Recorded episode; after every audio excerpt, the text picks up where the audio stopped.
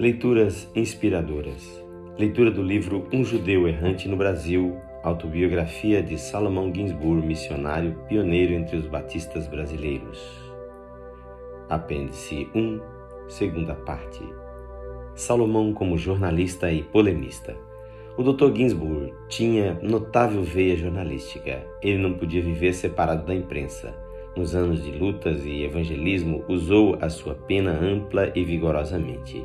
Segundo as suas notas, ele, em Portugal, não podendo ainda fundar um jornal, escreveu duas séries de panfletos e, aqui chegando, para combater os batistas, criou um pequeno jornal a que deu o nome de O Bíblia. Foi o seu primeiro instrumento de ataque. Na Bahia, fundou uma revista, As Boas Novas, ou pelo menos a continuou. Tornou-se o redator dos jornais evangélicos existentes na Bahia durante o tempo em que militou com os irmãos baianos especialmente de A Mensagem. Foi redator por longo tempo de O Jornal Batista e por fim fundou O Bandeirante para o seu trabalho em Goiás e Mato Grosso. Além disso, escreveu em jornais seculares artigos de propaganda religiosa e de observações de viagens. Nunca se separou da imprensa, pois soube compreender o seu valor na causa. Contudo, não foi só por isso, mas também porque era seu prazer. Ele era jornalista por vocação como redator de O Jornal Batista, soube levar a carga com elevação e respeito. Durante a sua gestão, o jornal nunca deixou de trazer um artigo de sua lavra, quase sempre extenso, apesar de andar com as mãos cheias de que fazeres. Nesta ocasião, é bom lembrar as suas obras, pois também era autor. Escreveu um livreto sobre batismo, a sua autobiografia, uma série de conferências sobre os Dez Mandamentos, o Anuário Batista, etc. Como polemista, foi admirável, não recuava. Foi um defensor da fé batista com todas as fibras da alma. No princípio, discutiu fortemente com os ex-colegas rantistas, chegando até a ter uma discussão pública em Niterói com diversos pastores de outras denominações. Escreveu quanto pôde para provar a veracidade do batismo de imersão. No Recife, manteve uma discussão pela imprensa secular durante três anos com o clero católico, a Liga Antiprotestante e com o bispo e principalmente com o Frei Celestino, grande amigo da Inquisição, chegando este, para mostrar sua habilidade de torquemada, a fazer um alto de fé numa das praças do Recife e outro numa cidade do interior de Pernambuco com o fim de queimar Bíblias. Naquele foram carbonizadas 24 Bíblias. A vitória do Frei foi uma vitória de pirro, que foi para sua desgraça. Salomão, com a sua atividade peculiar, telegrafou ao presidente da República e a um senador e aos jornais do Rio, e o caso veio parar no Senado da República. As providências foram imediatas e assim o clero teve uma derrota completa, como diz o autor. Além disso, o Frei achou-se logo depois na presença do Senhor e as Bíblias queimadas se tornaram uma força invencível. A sua aceitação cresceu e cresceu sempre até hoje e crescerá, mesmo com toda a oposição dos freis celestinos e outros do mesmo tipo.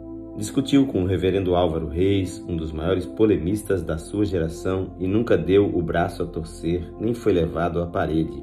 Não se dava por vencido, mesmo quando o ataque lhe era o mais rijo. Foi nessa discussão, e tão forte e respeitável era o contendor, que ele, com espírito de forte ironia, disse que nunca teve medo e nunca correu, a não ser em uma única ocasião em sua vida quando fugiu de uma vaca brava não ficou muito aquém da figura respeitada do antagonista, que às vezes era violento demais e ia ao extremo no desfecho dos golpes. Ele, porém, sabia discutir e apresentar a verdade sem ofender o contendor e sem perder as suas estribeiras. Era comedido e respeitador, mas dava golpes rijos e certeiros. Honrou o nome de controversista, não combatia contra a verdade, mas tudo pela verdade. Salomão como propagandista.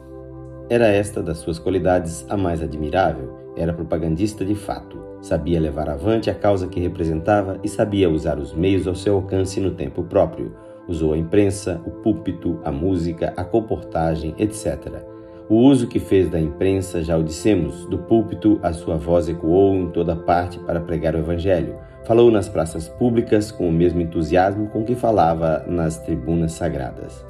Foi o iniciador da pregação pública ao ar livre no Rio de Janeiro, ou talvez no Brasil todo. Basta citar um fato para mostrar o seu espírito de propagandista. Quando o Dr. Vitor Coelho de Almeida abandonou o clero e, na ocasião em que se ligou à Igreja Presbiteriana, escreveu uma conferência em que fazia profissão pública da sua conversão ao Evangelho, o Dr. Salomão tomou-a e fê-la em folhetos e, indo a um vendedor de jornais na esquina da Rua do Ouvidor, combinou com ele para, em voz alta e insistente, vender aquele folheto. Ele fornecia gratuitamente os folhetos se ele, o jornalista, se comprometesse em vendê-los a cem réis apenas e gritasse o título bem alto. Ora, o plano surtiu efeito, pois em poucos dias o homem já havia passado de mais de mil folhetos.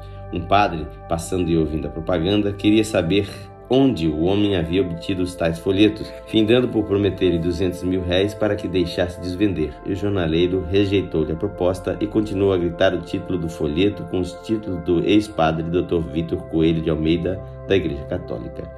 Salomão não perdia uma oportunidade, empregava a música.